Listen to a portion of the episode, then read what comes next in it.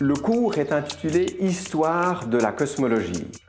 Les êtres humains aiment bien savoir quel est l'environnement qui les entoure. De la grotte il y a quelques millions d'années à euh, l'univers actuel, l'être humain a exploré la Terre, a exploré le système solaire, à essayer de comprendre les étoiles qui entourent notre système solaire, les 200 milliards d'étoiles qui constituent notre galaxie, et de nos jours, on apprend, on connaît maintenant, on comprend les, les milliards d'étoiles qui constituent notre univers. Nous ne parlerons pas en fait dans le cours des multiples mythes qui ont été inventés pour expliquer de façon plus ou moins poétique la naissance du monde. Nous nous attacherons à des descriptions euh, scientifiques donc Copernic, et ensuite des génies tels que Kepler, tels que Galilée, probablement un des plus grands physiciens de tous les temps, Newton, Einstein, vont façonner notre compréhension actuelle de l'univers. Alors, la base de notre compréhension, évidemment, euh, repose sur la connaissance des constituants majeurs qui sont les étoiles et les galaxies.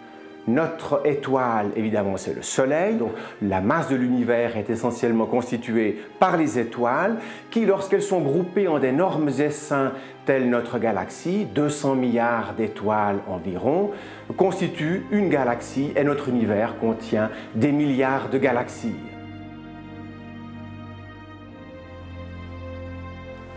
Le XXe siècle a débuté par les travaux d'Einstein, la relativité générale, et les observations de Hubble.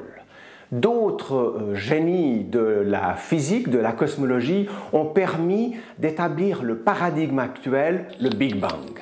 Alors le Big Bang euh, nécessite automatiquement un début extrêmement chaud, extrêmement petit et extrêmement dense de notre univers.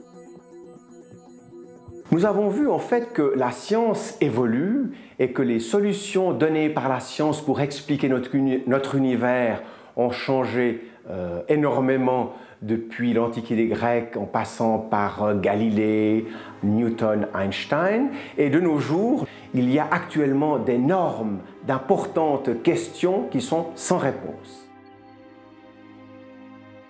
La première question, qui date depuis 1936 en fait, elle concerne la matière noire. C'est quelque chose qui existe dans l'univers, dont on détecte la présence parce qu'elle attire les objets les uns vers les autres. Et les galaxies, par exemple, sont dans des amas de galaxies et elles sont maintenues les unes à côté des autres uniquement parce qu'il y a cette présence de cette matière noire dont on ne connaît absolument rien. La seconde énigme actuelle, c'est ce qu'on appelle l'énergie noire. Elle n'a rien à voir avec les trous noirs, rien à voir avec la matière noire, elle est, elle, répulsive. C'est elle qui pousse les objets les uns loin des autres et c'est elle qui est apparemment la source de l'accélération de l'expansion de notre univers.